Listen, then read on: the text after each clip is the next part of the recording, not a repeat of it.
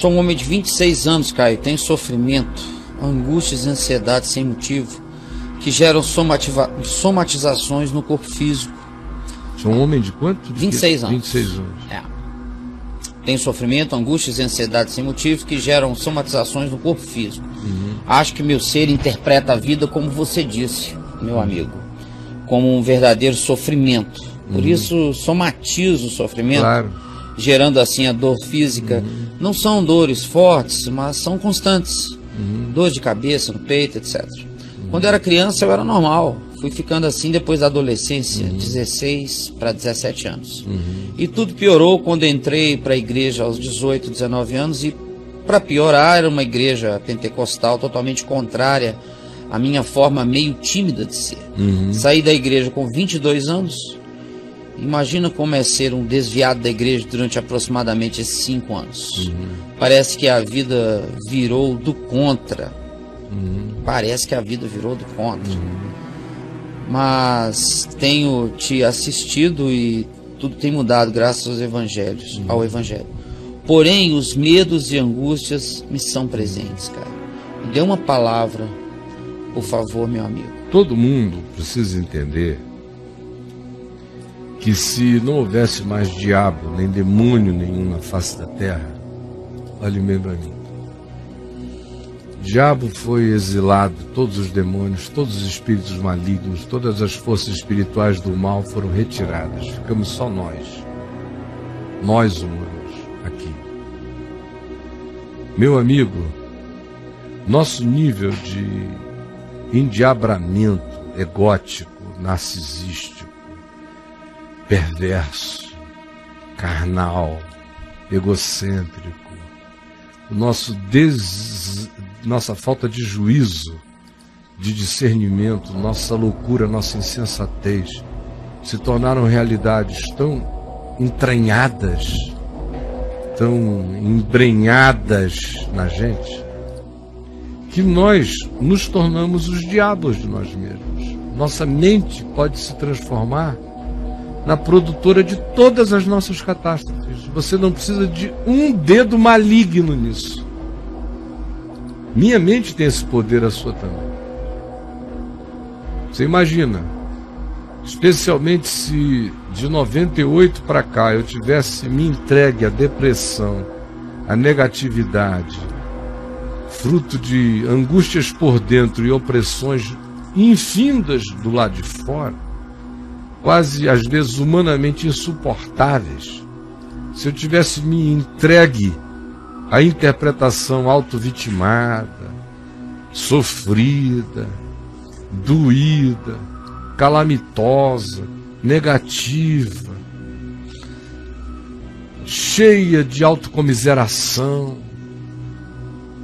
comparando anos e anos e anos e anos de trabalho íntegro, cheio de amor, de carinho pela vida, pelo povo, por todos, e vendo a desproporção de que uma vida inteira de entrega foi tratada como se fosse uma loucura por causa de episódio, de um episódio de algo que eu mesmo trouxe como verdade para os outros.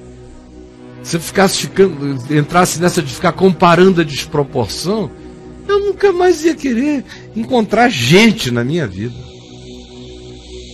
Muito menos querer organizar grupos de pessoas para amarem e adorarem a Deus juntos.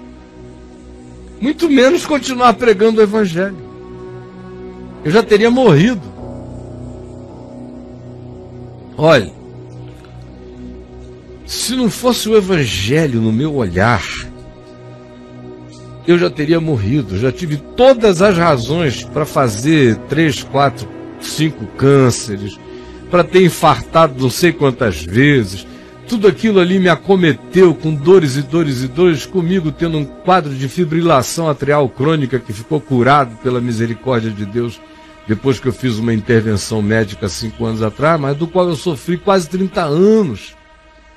E passei por aquilo tudo ali com, sensação de morte o dia inteiro, porque a fibrilação atrial é, é sentir-se morrendo o tempo todo. Se eu tivesse me entregado só por um pouquinho a qualquer negatividade de interpretação, e me fechado nela, eu teria feito todos os cânceres, todas as doenças, todos os infartos, todos os problemas de pele que você quisesse ou pudesse imaginar. E só não aconteceu pela misericórdia de Deus. Por já ter visto tantos e tantos e tantos entrarem nessa situação. Que quando aconteceu, eu disse: Eu não vou me entregar. Eu vou para a natureza, eu vou andar descalço, eu vou mergulhar, eu vou olhar para fora, eu vou cuidar dos filhos, eu vou fazer o que eu puder para reunir o que se puder reunir. E vamos tentar ser positivos, a vida vai continuar. Vai prosseguir, não será nunca mais nada do mesmo jeito, mas os que se amam continuarão juntos. E não entregando-me em momento nenhum àquela vontade de depressão, de morte, mas enfrentando-a todos os dias o Senhor foi colocando a graça de andar um dia depois do outro e ir vencendo tudo. Tinha dias que a sensação que eu tinha de que eu estava rasgando o ar do mundo para meter a minha cara para fora e dar uma respirada. Mas continuava lá, continuava lá. Digo, não vou voltar para super, para debaixo d'água. Não vou ficar aqui, vou ficar na superfície. Vou respirar de canudinho, mas não vou me entregar a isso.